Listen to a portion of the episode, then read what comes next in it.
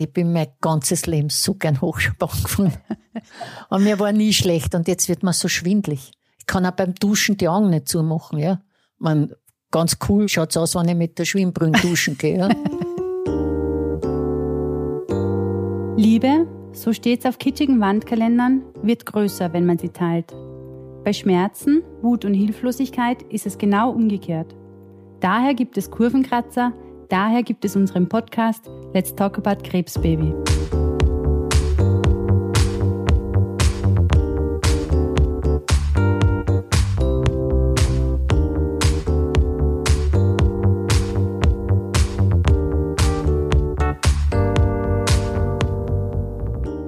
Hallo, hallo.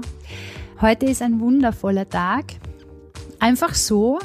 Und äh, der Tag ist deswegen wundervoll, weil ich einfach mich gut fühle.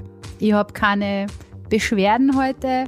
Ähm, ist viele Jahre eine Seltenheit gewesen. Heute geht es mir einfach gut und deswegen ist er wundervoll. ich würde mich ganz gern über das Thema Langzeitfolgen unterhalten weil ich da eine Gesprächspartnerin gefunden habe, die wirklich unpackbar viele Jahre Erfahrung mit dem Thema Krebs hat. Die Christa, sie wird es uns dann heute eh noch erzählen, hat verschiedenste Krebsdiagnosen durchlaufen und hat, äh, ist Spezialistin, weil sie Nebenwirkungen von den Nebenwirkungen hatte und hat aber in dieser ganzen Phase weder ihren Humor verloren, noch ihre Zuversicht verloren, noch ihren Optimismus verloren. Und ich kann nur sagen, jedes Mal, wenn ich sie treffe, gehe ich in die Knie vor dieser Frau, weil sie einfach neben inspirierend äh, ein wirkliches Vorbild ist für das, wie man mit dem Thema Krebs umgehen kann. Ja, deswegen habe ich mir gedacht, wenn ich über Langzeitfolgen reden will oder über Coping-Strategien reden will, muss ich die Christa anrufen und muss mit der Christa reden und muss das mit der Welt teilen, äh, was die Christa so von sich gibt. Ich merke, ich verzettel mich gerade in der Beschreibung von der Christa. In Wahrheit hören wir jetzt nachher eh ganz genau, was die Christa alles zu erzählen hat. Und davon gibt es viel. Ich freue mich persönlich schon auf das Gespräch mit dir, weil ich bin mir sicher, dass ich mir selber was mitnehmen kann. Und vielleicht ist ja auch was für dich dabei.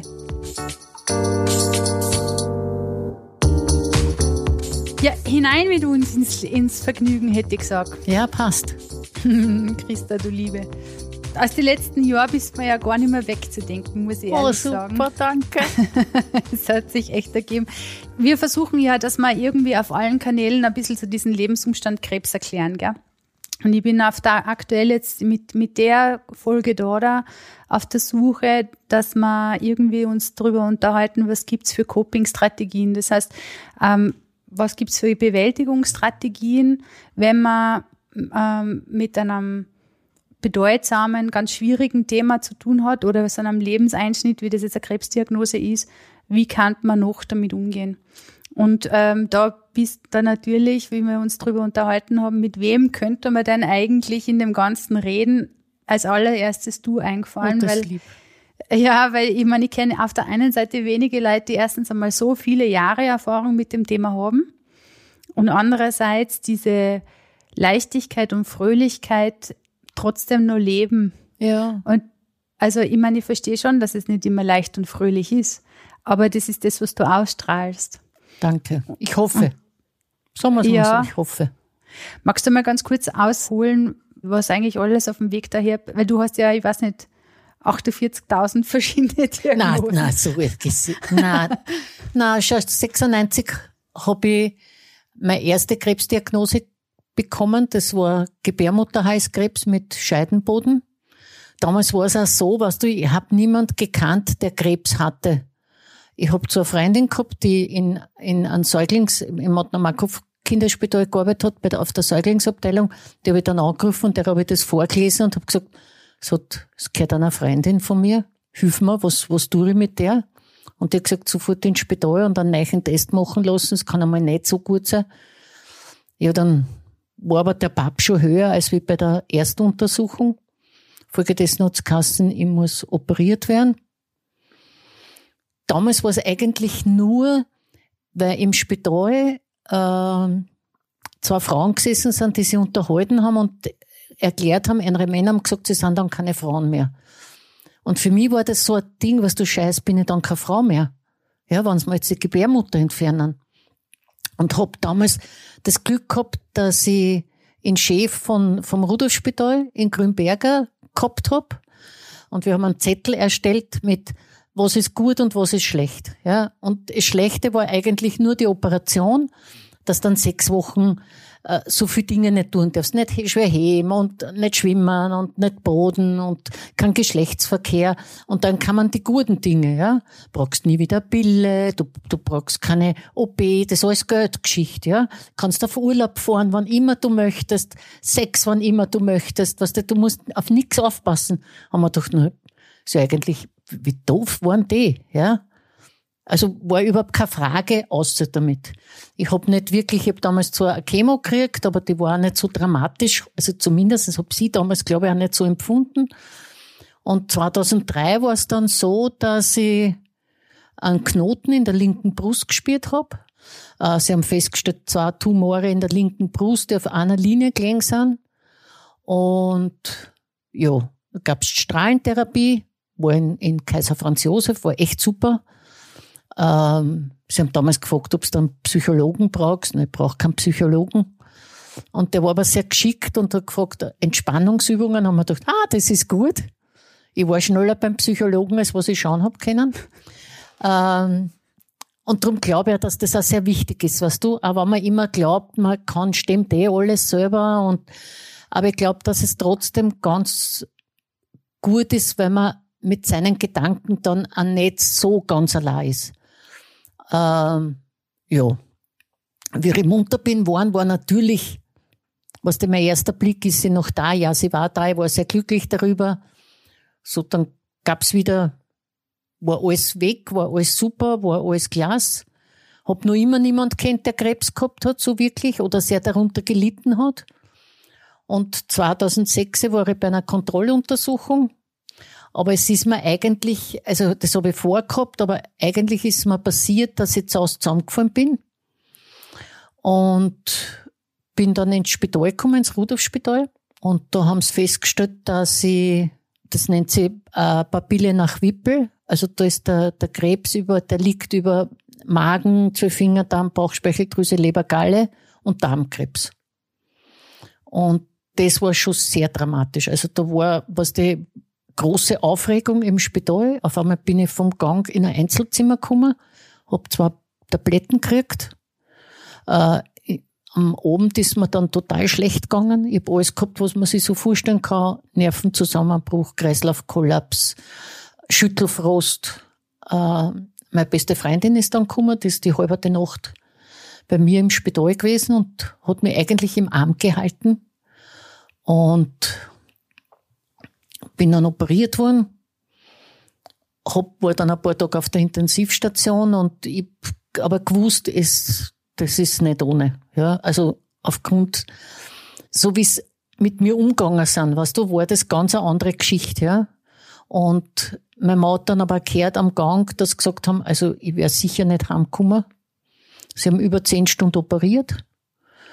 Und ja, ich hab dann auch alles gehabt, was da so im vorstößt, was, was du unterschreibst am Zettel, Gallenfistel und ich bin mit 98 Kilo ins Spital gegangen, bin mit 55 aus dem Spital rausgekommen, äh, hab nichts zum Essen und nichts zum Trinken gekriegt, nur so einen weißen Beutel, auf den war ich dann allergisch. Folgedessen war das halt alles nicht so einfach. Ich hab dann ganz eine schwere Chemo gekriegt. Äh, wo dann die Nebenwirkungen halt auch sehr heftig waren. Äh, durch das, dass ich so viel angenommen habe, war die, du hast nichts, du hast keine Muskulatur mehr und du hast keine Kraft mehr und äh, die Emily war damals zweieinhalb, meine Enkeltochter, was die, die ist mit mir im Bett gelegen und die hat mich gefüttert und das hat ja alles nichts geschmeckt, ja. Was die Hunger habe ich sowieso nicht gehabt und es war dann auch so, was die, die MC hat mir damals so ein cooles Winnie-Pooh-Pflaster auf eine riesige Narbe geklebt, damit ich schneller gesund wäre. Und dann ist wieder relativ den Umständen entsprechend gegangen. Und 2007 bei einer Kontrolluntersuchung haben sie festgestellt, dass ich rechts in der Brust zwei Tumore habe, aber auf unterschiedlichen Stellen. Also das Ganze jetzt in aber wieder von vorn, also operieren, Streuen-Therapie, wieder St. Josef, weil dort war ich so zufrieden und das war echt toll. Das war okay. 2009 bei der Kontrolluntersuchung haben sie festgestellt, Metastasen in der Lunge. Äh, das war für mich meine geilste Geschichte, ja. Was weil ich mir gedacht habe, es ist unglaublich, was dir als Patient widerfährt, wenn du mit, mit Ärzten zu tun hast. Ja. Ging, ging mit meiner CD, dort, wo sie mich hingeschickt haben. Und der saß hinter seinem Laptop und hat dann reingeschaut und hat das, dann kam so, wann war die OP? Ich, welche? Na, Krebs. Ich, welcher? Na, Brust. Weißt du, so ganz echauffiert, weil ich da überhaupt hinterfrage, ja, weil man hat doch zu wissen, was er möchte. Und ich habe gesagt, welche? Und er hat gesagt, was heißt das? Und ich habe gesagt, Gott gab mir zwei. Und, ich, beide operiert. Also, was ist jetzt? Und dann hat er sich bemüßigt gefühlt, mit mir zu sprechen. Und dann hat er gefragt, wieso, welcher Krebs? Habe ich gesagt, ja, ich habe mehrere. Nicht? Ne? Ich mein, ich bin ja kein Arzt, ja, ich bin Patient und ich habe einen Namen, ich bin keine Nummer, ich bin wirklich Fleisch und Blut. Und das war am Donnerstag und am Montag war ich im AKH und haben sie mir operiert. Und ja, dann gab's, gab's halt wieder Chemo. Und dann war Gott sei Dank eine Zeit lang eine Ruhe. Und 2015 haben sie festgestellt, dass ich bei der Kontrolluntersuchung wieder, bei einer Kontrolluntersuchung, weil dazwischen war ich immer brav, dass ich rechts zwei Tumore hab in der Brust, links einen und je einen auf die Eierstück. Und dann haben wir eigentlich nur diskutiert, es kommt alles weg, das ist ganz klar, aber in einer Operation, mhm. keine zwei. Weil zuerst haben sie gemeint, sie machen zwei, habe ich gesagt, sicher nicht. Mir, mir fehlen eh so viele Worte und ich mhm. habe oft wirklich totale Wortfindungsstörungen, das total doof ist. Und du aber weißt, was du sagen willst, ja. Und du siehst auch, wenn du die Augen zumachst, das Bild vor dir und dann gibt's kein Wort dazu, ja. Dann musst du suchen, was kennt das, statt Sessel zum Beispiel, was der Hocker, Stuhl, Sitzgelegenheit, irgendwas fällt dir dann schon ein, ja.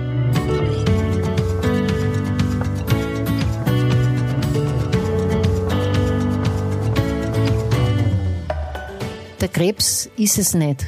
Der Krebs ist hm. nicht das große Problem mehr. Und ich glaube auch nicht bei allen anderen Krebspatientinnen und Patienten, sondern es sind diese Nebenwirkungen, die du ja, ja.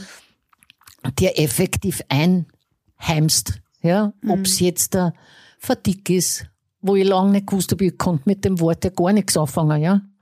Ähm, Polyneuropathie. Bei mir, ich habe jetzt mittlerweile Polyneuropathie in der linken Hand, das bis zur Schulter aufgeht. Das heißt, ich schlanke mir weg äh, wenn ich ein Foto machen will, muss ich schreiben, Guti, halt mir die Hand. also, so geht's.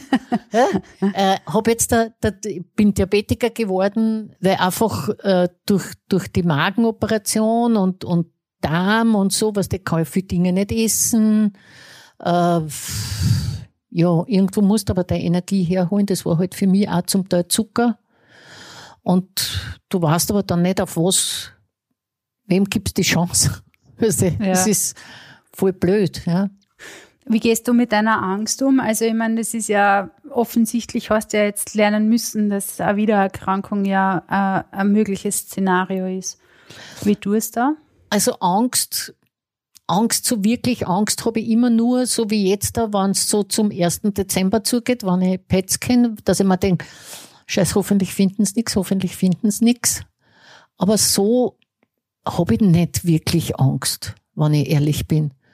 Also Angst, ich weiß es nicht. Vielleicht ja, ich, ich kann es vielleicht nur nicht in Worte fassen, wenn ich ganz ehrlich bin.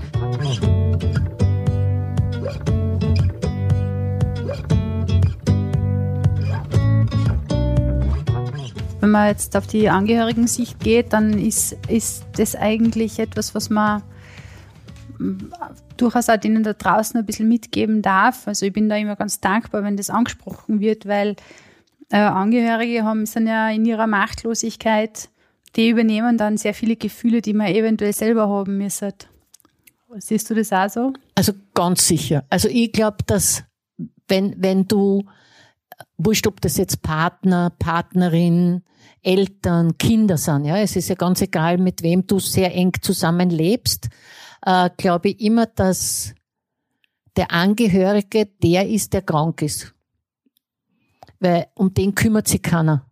Ja, der hat dann nicht äh, die Möglichkeit, betreut zu werden. Es gibt nach wie vor nicht wirklich äh, Stellen jetzt, wo du als Angehöriger hingehen kannst und sagen kannst, Freunde, ich bin Angehöriger, mir geht's beschissen. Ja? Mhm. Und dass man es wirklich auch annehmen kann oder darf oder soll oder sollte. Ja? Aber das betrifft sicher nicht nur den Krebs. Na. Was glaubst du, was sollte man am ehesten fordern, wenn man jetzt sagt, man kommt als Krebspatient, Krebspatientin ins Krankenhaus? Was denkst du, was war am wichtigsten, was man für sich selber organisieren sollte? Also ich glaube, dass es ganz wichtig ist, dass Psychologinnen, gerade auf Krebsstationen, sie einfach vorstellen und sagen, ich bin da, es gibt die Möglichkeit, es mhm. gibt die Möglichkeit und es gibt die Möglichkeit. Und schauen Sie, da gab es Broschüren.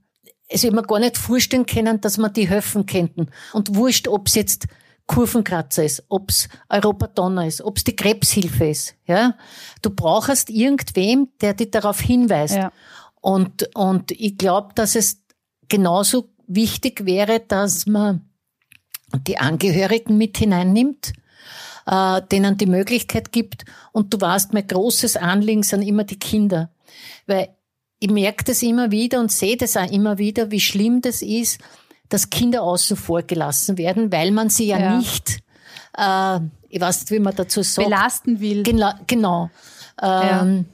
Wie diese große Operation, also mit Entfernen der Brüste, ich habe mit, mit der Emily drüber geredet und ich habe mit dem Lauren drüber geredet ja. und der Lauren war damals fünf und für den Lauren war das irgendwie so eine coole Geschichte, weißt du, der hat einfach nur gesagt, du machst da nichts draus, gehst ins Spital, die schneiden es runter, dann dann sie es reparieren, was das so wie eine Glühlampen, dann schraubt man es wieder ein, ja, dann nannst das halt wieder an. Ja, und ich habe gesagt, ja, aber Lauren, so funktioniert's nicht. Hm, das ist blöd. Ja? Und dann hat er gemeint, weil er im, im Fasching war er als Sheriff und da hat ihm die Marie-Christine sein Bord aufgepickt, ja. Und der Kleber hat weh da beim Abnehmen. Und er hat gesagt, er wird sowieso Erfinder. Und er findet einen Hautkleber, der nicht weh tut. Und dann kriege ich so weiche Polster. Dann habe ich gesagt, dass ich Brüste habe. Hat er gesagt, na, damit er wach liegen kann, wenn er bei mir ist. Wenn wir miteinander im Bett liegen. Ja? Und darum glaube ich, dass es, weißt du, man darf es halt nicht dramatisieren. Also es ist jetzt nicht so, dass ich jetzt sage, wow, stell dir vor, ich habe Krebs und wenn ich zurückkomme, ich habe keine Brüste mehr. Das soll es nicht sein. Aber dass ja. man ihnen schon sagt, Leute, Kinder, Erwachsene, Freundinnen, Freunde, ja, äh, und ich funktioniere nachher nicht mehr, mehr so, wie ich vorher funktioniert habe, ja. Ich kann leider nicht mehr, mehr so viel Hochschaubahn fahren, wie ich es gern tät. Ich bin mein ganzes Leben so gern Hochschaubahn gefahren. und mir war nie schlecht und jetzt wird man so schwindlig. Ich kann auch beim Duschen die Augen nicht zumachen, ja. Man, ganz cool schaut's aus, wenn ich mit der Schwimmbrille duschen gehe, ja? damit ich was sehe. Man hilft sich dann halt, oder? Also das ist dann halt, so ist dann halt. Ja, genau. Aber es sind Peanuts. Ja.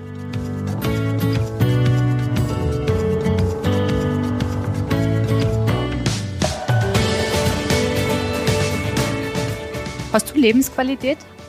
Na, aber hallo? Die macht man sich selber. Lebensqualität macht man sich selber. Die kriegst du von niemandem. Woran erkennst du? Lebensqualität ist zum Beispiel das Gespräch mit dir jetzt. Das ist Lebensqualität. Die zu sehen, äh, dir in die Augen schauen zu können, äh, das ist für mich Lebensqualität. Mit meinen Enkelkindern äh, irgendein Blödsinn zu machen, was du, das ist Lebensqualität. Hinauszugehen, was du jetzt aufgrund von Corona, was der, hat man letztens ja erklärt, wie sehr er eingeschränkt ist, ja. Und ich sag, äh, wie meinst du das jetzt? Naja, hast du dir vor, und das geht alles nicht. Und ich sag, pass auf, ich gehöre zur Risikogruppe, ja. Hoch drei. Ich schütze und schaue auf mich, das ist keine Frage. Ich würde nie ohne Maske außer Haus gehen, ich, auch wenn ich einkaufen gehe, weil ich gehe selber einkaufen. Ich bin jemand, ich muss das sehen, ich kann leider nicht sagen, ich hätte gerne ein paar Erdbeeren und dann sehe ich die nicht und dann sind die quatschig, da kriege ich die Krise. Ja, also ich muss das sehen. ich kann mir auch nicht jetzt da in Zeiten wie diesen ein Gewand übers Internet bestellen. Ich muss das angreifen. Ich muss schauen, ist der Stoff gut? Schaut die Farbe an mir gut aus? Ähm, ja. Ähm, also das heißt, ich kann vor die Tür gehen. Ich kann auch meine beste Freundin treffen.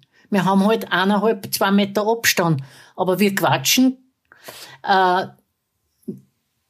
mit WhatsApp oder Zoom oder was auch immer, was dem machen wir halt so Videocalls, äh, damit wir uns halt sehen. Meine Enkelkinder, die rufen mich fast täglich an und was der, der Laurin, das ist so unser Schmusebär, der dann immer sagt, Omi, ich vermisse dich so. Und Omi, ich hab dich so lieb. Und Omi, weißt du, gell, wir zwei, sage ich, ja, Laurin, aber da müssen wir jetzt noch durch. Ähm, aber was ist Lebensqualität? Weißt du, wenn du die einschränkst, wenn du in der Früh aufstehst, ja, ähm, die meisten lachen über meinen Satz, wenn ich sage, was der das Schwierigste in der Früh für mich ist, aufstehen. Weil da tut mir der Körper so dermaßen weh, dass ich überhaupt mhm. dann nicht die Füße am Boden störe. Wenn mir einer senkt, dann muss ich denken, ich habe Minimum drei Promille, äh, bis, bis dass ich am Klo bin, ja. Mhm. Aber, weißt du, ich weiß, ich lebe. Es gibt mich, ja. Und Lebensqualität ist in einer Gruppe von Menschen sein zu dürfen, Geschenke zu bekommen, mit denen man nie in seinem Leben gerechnet hat, Lied bei Martina, du weißt. ja. Dein Geschenk ist für mich noch immer, ich schaue immer wieder die Fotos an, ich schaue mir immer wieder die Videos an, wo ich mit, mit meiner Beiwagenmaschine hab dürfen, zweieinhalb Stunden durch Oberösterreich gurken. Das war Wahnsinn. Und 100, das darfst du gar nicht laut sagen, mit 140 sind wir Bergstraßen taufe. Voll geil. Voll, weißt du, das ist Lebensqual. Weißt, du, was ich meine? voll cool ausgeschaut. Da.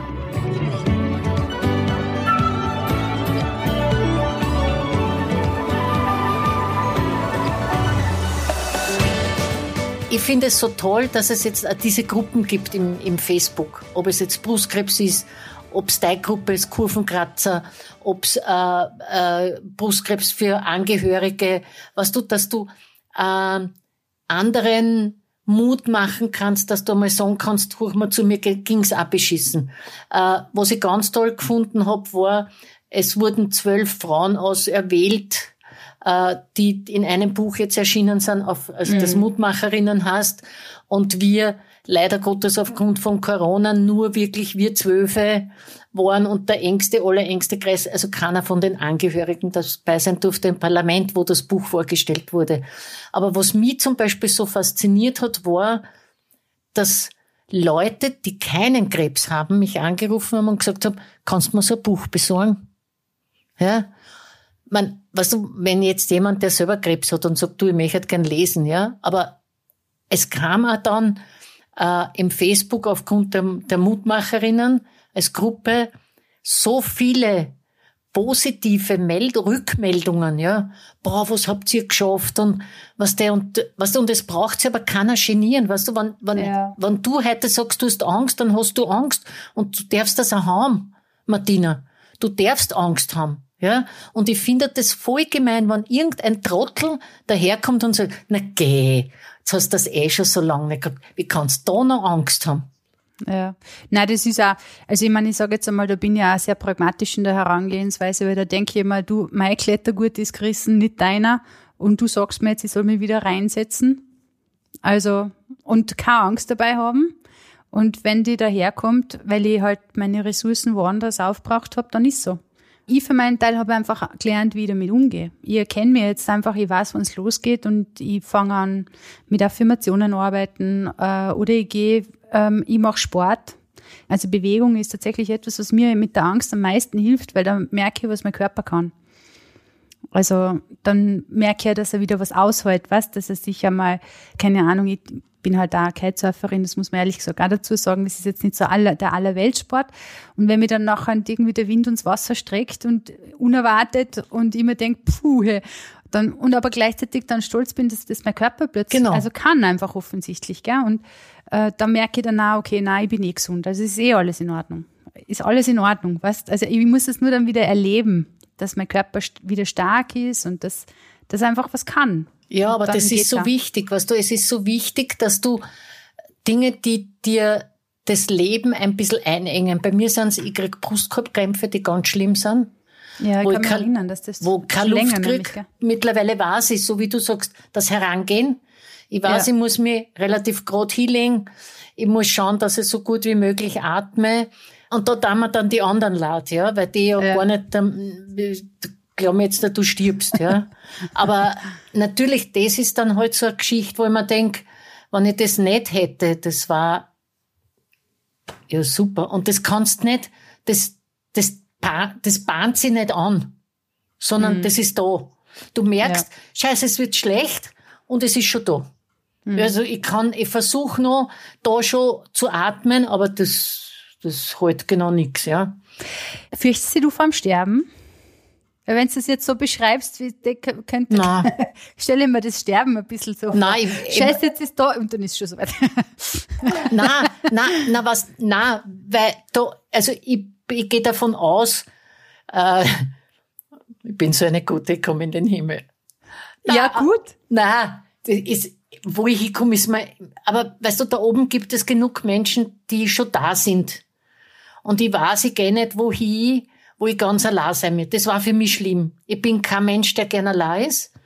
Ähm, ich war auch jemand, wenn ich allein war, der in einer WG wohnen tät und nicht Versteh. allein an einer Wohnung. Also, aber vor dem Sterben, nein, ich, ich, ich habe Vorstellungen, wie mein Begräbnis anrennen soll. Weißt du, das, ich weiß, welche Lieder ich haben will. Und da gibt's Hast du das schon bestimmt? Also hast du das schon weitergegeben? aufgeschrieben. Weil man, schau, das kann in, ich meine, ich möchte nur 20 Jahre oder 30 Jahre leben. Ich meine, jetzt ich 64, 94 Jahre, war nicht schlecht. Aber es kann morgen sein, ja. Und es gibt vom, da gibt's äh, eine Gruppe, die heißt Chantmaul. Und da gibt's ein Lied, das heißt Zum Geleit. Das ist, Das ist deins. bist du Depp. Das musst du einmal anhorchen. Weißt du, wo es zum Beispiel singen, äh, willst du mich hören, dann geh zum Wasser und lausche dem Wasser. Ja? Willst mich sehen, schau in die Sterne. Ja? Ähm, na, vom Sterben Angst. Ich möchte gern leben. Also das ist es nicht. Ja?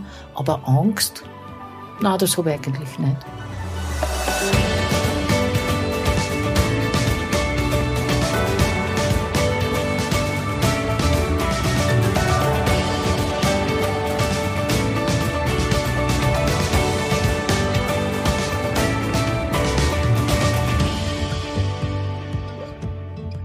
Weißt du, ich, ich glaube, dass Humor ganz eine große Geschichte in, unseren Krank in unserer Krankheit ist, Martina. Ja, du sprichst was an, auf das hätte ich dich sowieso noch ansprechen wollen, weil ich nehme dich als eine Person wahr, die sehr, sehr viel Humor beweist.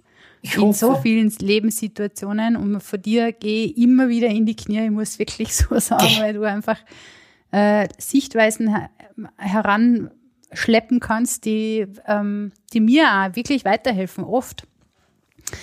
Gibt es Leute in deinem Umfeld, die mit dem schwarzen Humor, den du ja wirklich nicht verstecken kannst, ähm, ein Problem haben? Aber ge- genug.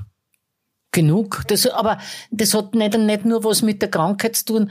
Also ich habe sehr jung geheiratet. Also ich habe meinen Mann drei Monate gekannt, dann haben wir geheiratet und innerhalb von 14 Monaten haben wir alles erledigt gehabt. Von Kennenlernen, heiraten, Kind kriegen, Wohnung. Ja. Tipptopp. Das war aber vor wie vielen Jahren? Also wir haben jetzt am, am, am, 27, am 27. November haben wir unseren 44. Jahrestag und heuer im September haben wir unseren 43. Hochzeitstag gehabt. Ja. Ähm, und wenn der Kurti, wenn wir bei der Ampel gestanden sind und er stand vor mir, dann habe ich immer gesagt, bitte pass auf, gell, hoppala, ist gleich passiert und weißt du, ich hab dann schöner wohnen und reich bin ich auch, weil, weißt du, er war Beamter. Also, und wenn du zu jung bist, hast du Schulden, weißt du, da waren auch alle Schulden weg gewesen. Ähm, das ist, mit denen hat keiner umgekennen, ja. Aber ich muss sagen, es wird immer weniger, die nicht damit. Weil ich glaube, weißt du, die, die mich kennen, die wissen es ganz einfach und ich glaube, dass äh, auch viele da, daran lernen, dass man mit Humor Situationen einfach verbessern kann. Äh, jetzt nicht, weißt du, ich würde nie untergriffig sein, ich würde nie unter die Gürtellinie gehen, ja. Aber ich finde, man kann auch manches mal sagen, huch mal zu, ja. Ich mein, haben sie da jetzt eingebrochen? Was ist los mit dir? Gestern, gestern hast du gesagt, ich glaube, der hat einen Treffer gehabt. Ja, genau. Ja, du hast gesagt, wir müssen schön sprechen. Ja, man dachte, das muss. Nein, aber we, weißt du, was ich meine? Ich glaube, dass wenn man befreundet ist, wenn man wirklich gut befreundet ist, ja, dann muss man einmal sagen können, hoch mal zu. Ich verstehe, dass du Angst hast. Ich verstehe, dass das und das ist, ja. Aber du musst jetzt die Arschbacken zusammenkneifen und da, da müssen wir jetzt durch. Ja. Ja. Und ich glaube, was du dieses, dieses Dramatische ist gar nicht meins. Weil, weil ich, auch immer, was du, mein Zimmer hat nur zwei Ecken. Eine, eine Ecke ist dafür da, dass du hinstößt und jammerst und jährst und weinst und, wow, und wie arm. Und das andere ist, da lachen wir drüber. Ja, und wir schauen nach vorne. Ich schaue auch gern zurück. Also so ist es nicht. Es ist nicht so, dass ich jetzt sage, ich tät nicht gern zurückschauen und es gibt viele Dinge, die einfach schön waren. Die halt jetzt nicht mehr, mehr so. Aber was der viel hat auch mit Alter zu tun. Was du erst, wir gingen, der Kopf weiß es manches Mal nicht, ja. Wir sind knapp über 30. Ah, okay. Ja, genau. Aber manches Mal ist der Kopf noch unter 20, ja. Das Ja, ist ja, das das ja große das Problem. Ich Aber, aber ich denk mir, weißt du, es, es bringt nichts, weißt du. Es, ich bin draufgekommen, für mich verändert es die Situation nicht. Es macht mich nur noch kränker. Ich habe wahrgenommen, dass also Humor halt dabei hilft, dass man auf eine andere Art das Thema besprechen kann. Weißt? Ja, ja. Und, und zwar auf eine Art und Weise, wie einem das auch eventuell sogar die Angst nimmt. Ja, und weißt du, man kann über manche Dinge einfach lachen.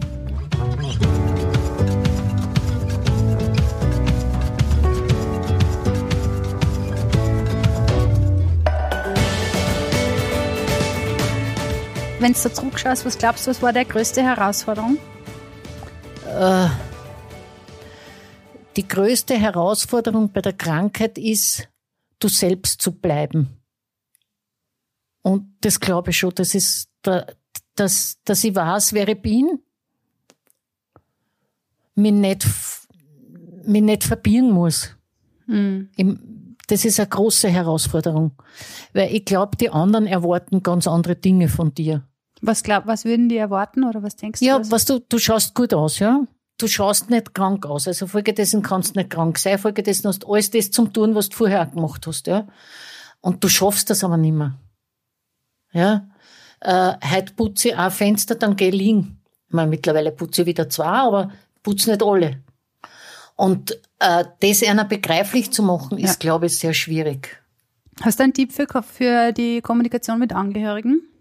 Sprecht's miteinander. Bitte. Wirklich. Es ist mir so ein großes Anliegen. Und nämlich auch zu sagen, du, heute geht's mir nicht gut. Ja. Weil der andere kann's nicht wissen. Der andere kann nicht wissen, dass der heute nicht gut geht. Ja. Weil du vielleicht gerade äh, gut ausschaust. Ja. Aber ich, ich habe gelernt, zum Beispiel, äh, wenn mir wer gefragt hat, wie es mir geht, habe ich gesagt, also körperlich geht's mir heute total schlecht, aber seelisch geht's mir total gut, weil ich jetzt gerade mit dir telefon, äh, telefonieren kann oder die gerade getroffen hab oder weil ich in der Arbeit sein darf. Ähm, Das heißt, du grenzt da ab zwischen Körper und ja, Seele. das habe ja, ich das gelernt, ist eine schlaue Idee, ja. weil das meistens nicht zusammenpasst. Ja. Und für die anderen schon gar nicht, weil du schaust gut aus. Und Ja. was du, du darfst da, für viele darfst nicht lachen, ja, weil du bist krank.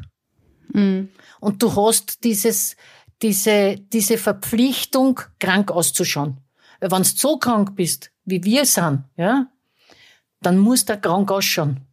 Und dann, du darfst nicht Blätter herreden und du darfst jetzt nicht kudern und lachen und du darfst nicht, ich weiß nicht, auf einen Ball gehen oder, oder ich glaube, was du, Krebs ist nur immer was, Krebs ist nur immer ein Teil äh, der Gesellschaft, wo du sterbenskrank bist, also im Spital liegst, wenn du da jetzt irgendwelche Dinge anschaust, äh, Sendungen, Serien, dann liegen alle todkrank drinnen, abgemagert bis aufs äh, geht nimmer.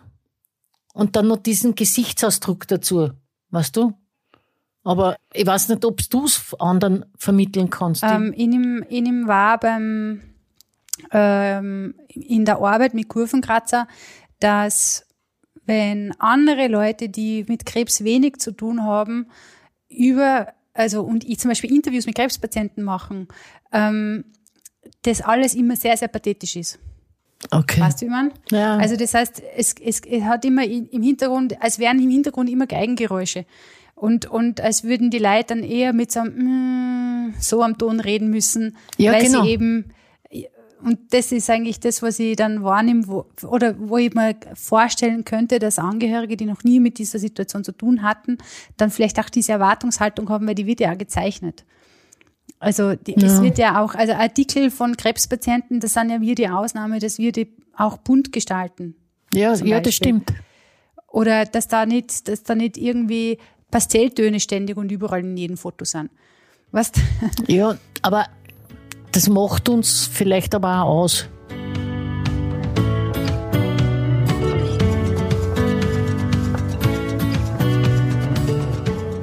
Was ist, wenn du einen, einen Angehörigen vor dir sitzen hättest, dessen Frau, sagen wir jetzt einmal, es ist ein Mann und seine Frau ist gerade krank geworden, äh, was würdest du dem raten? Nimm dir Zeit für sie. Frag sie, wie es ihr geht. Ich glaube, dass das Allerwichtigste, wirklich das Aller, Aller, Aller, Allerwichtigste ist, dass man miteinander spricht. Und dass man dem anderen zuhört. Und wenn es mir heute nicht gut geht, dass ich das sagen kann. Und dass der andere nicht angefressen ist, weil er sich jetzt da vorgenommen hat, er tät jetzt gern, ich weiß nicht, zum Heirigen gehen. Weil wir sind immer am Mittwoch zum Heirigen gegangen. Und jetzt kannst du auf einmal nicht mehr, mehr zum Heirigen gehen. Ja, weil du die Gerüche nicht vertragst. Das Essen will, von dem will ich gar nicht reden. Der Magen sich selbstständig bewegt, von unten nach oben. Die Geräusche, die Leute, die die vielleicht anschauen, weil du glotzert durch die Gegend gehst. Ich habe das Glück gehabt, das hat eigentlich keinen gestört. Sie haben mich eher gefragt, ob ich Künstlerin bin. Das hat mich recht fasziniert. Ja, weil du Aber- deine Brille aufgehabt Ja. hast, du da auch so Nein, eine aber, schwarze Brille. Weißt du, auf die Idee war ich gar nicht gekommen, ja, muss ich sagen. Also, äh, aber es war für mich nicht relevant, weißt du, dass ich mir gedacht habe, ich bin wirklich vor den Spiegel gestanden und habe mir, hab mir hinterfragt, für wen würde ich eine Perücke aufsetzen? Und ich bin draufgekommen, für mich nicht. Und dann habe ich mir gedacht, Leilon, ihr seid mir aber wurscht. Ja, genau. Ich habe es genauso gehandhabt, muss ich ehrlich sagen. Also ich habe dann eher mal Vorwürfe dafür bekommen, aber ich hab's, äh, ich habe mich vor der Perücke gefürchtet. Vor diesem Moment gefürchtet, wenn sie mir verrutschen könnte und alle sehen würden, dass es eine Lüge ist, wo ich mir denke, bevor ich mit dem Stress, also ich habe das einfach, ich habe das nicht auch noch packt. Na, und ich glaube, weißt du, ich glaube auch, dass es das Problem ist, dass die wenigsten so eine qualitativ hochwertige hätten, dass man es nicht sehen würde. Ja. Ja. Also folgedessen finde ich immer, du siehst von der Weiden schon, ah, krank. Ja. Super. Ja. Wenn's Glotzer trennst, das kann alles sein. Ja. Ja. Haarausfall, Krebs, Mode. ja, ja, aber was es war irgendwie total witzig, weil man wirklich gedacht habe, das ist eigentlich, man macht so viel für andere und stellt sich dann vielleicht selber ein bisschen hinten an und das, das finde ich auch schlecht, weißt du, das soll so ein Miteinander sein, auch in der Partnerschaft, ja, äh, wo du aber auch einmal, oder nicht einmal, meine ich jetzt nicht einmal, sondern dass du auch Dinge, die du, die, die du mit deinem Partner immer gemacht hast, dann auch magst, ja, und nicht nur äh, jetzt nimmer mehr magst, weil da kennt vielleicht wer schauen, ja, ja, lass ihn schauen. Gibt es irgendwas, was Gutes entstanden ist für dich aus der Krebserkrankung? Du, du bist was Gutes, was entstanden Ja, ist aus meiner bin ich- Krebserkrankung. Bin ich die Einzige da? Nein, aber so eine davon, weißt du, es, ich sage immer, ich bed- bedanke mich bei meinem Krebs, immer ganz freundlich und fröhlich, weil ich hab so coole Leute kennengelernt, ja. Die hätte ich so nicht, im normalen Leben hätte ich die nie kennengelernt. Du bin in der Früh aufgestanden, bin in die Arbeit gegangen, bin auf die Nacht heimgekommen, hab gekocht, Wäsche gewaschen, Bügel zusammengerammt und bin in der Früh wieder, bin in die Lin gegangen, in der Früh aufgestanden, in die, das hat sich wiederholt. Ich hab schon ein tolles Leben gehabt, ich hab viel gemacht, wir sind Urlaub gefahren, Ausflüge, alles. Aber ich hätte nie so coole Leute kennengelernt. Und da sind wirklich so extrem tolle Freundschaften entstanden. Also nicht nur kennenlernen kann man viel. Ja, Ja, die Begegnung unter Krebspatienten ist sehr speziell, gell? ja, das finde ich schon. Ich glaube, du gehst einfach aufgrund von der Krebserkrankung auch mehr in die Tiefe, automatisch. Weil Sicher. da geht's um was, oder? Also, ich meine, es geht ja plötzlich geht's um die Dinge, die im Leben relevant sind, weil du hast, es geht da ja die, offensichtlich die Zeit aus. Also irgendwer sagt da plötzlich, dein ich auch. Leben ist endlich. Ja, das glaube ich auch. Und dann geht's ganz schnell darum, dass du dich auf das konzentrierst, was in deinem endlichen Leben Relevanz hat. Und ähm, somit hat alles an Oberflächlichkeit plötzlich überhaupt keinen Platz mehr. Ja. Ja, das ist sicher so.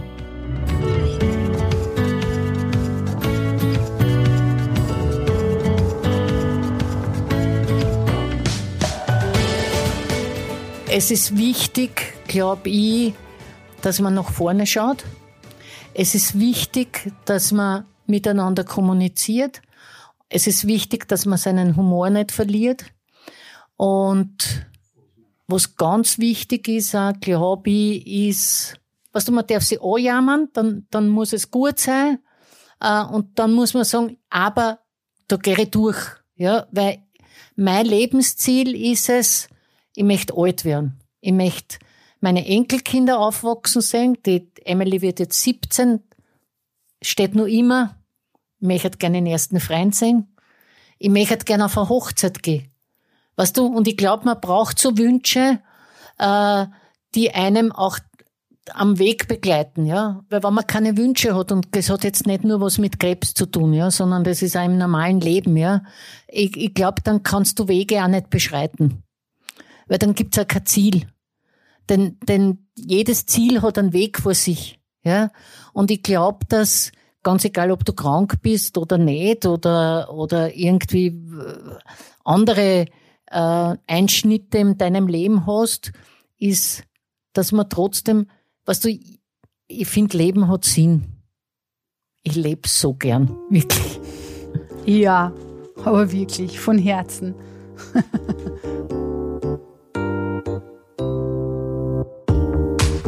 Also danach sage ich dir, liebe Christa, noch einmal tausend Dank für deine Zeit. Vielen Dank für das Gespräch. Es war mir wie immer eine besondere Freude.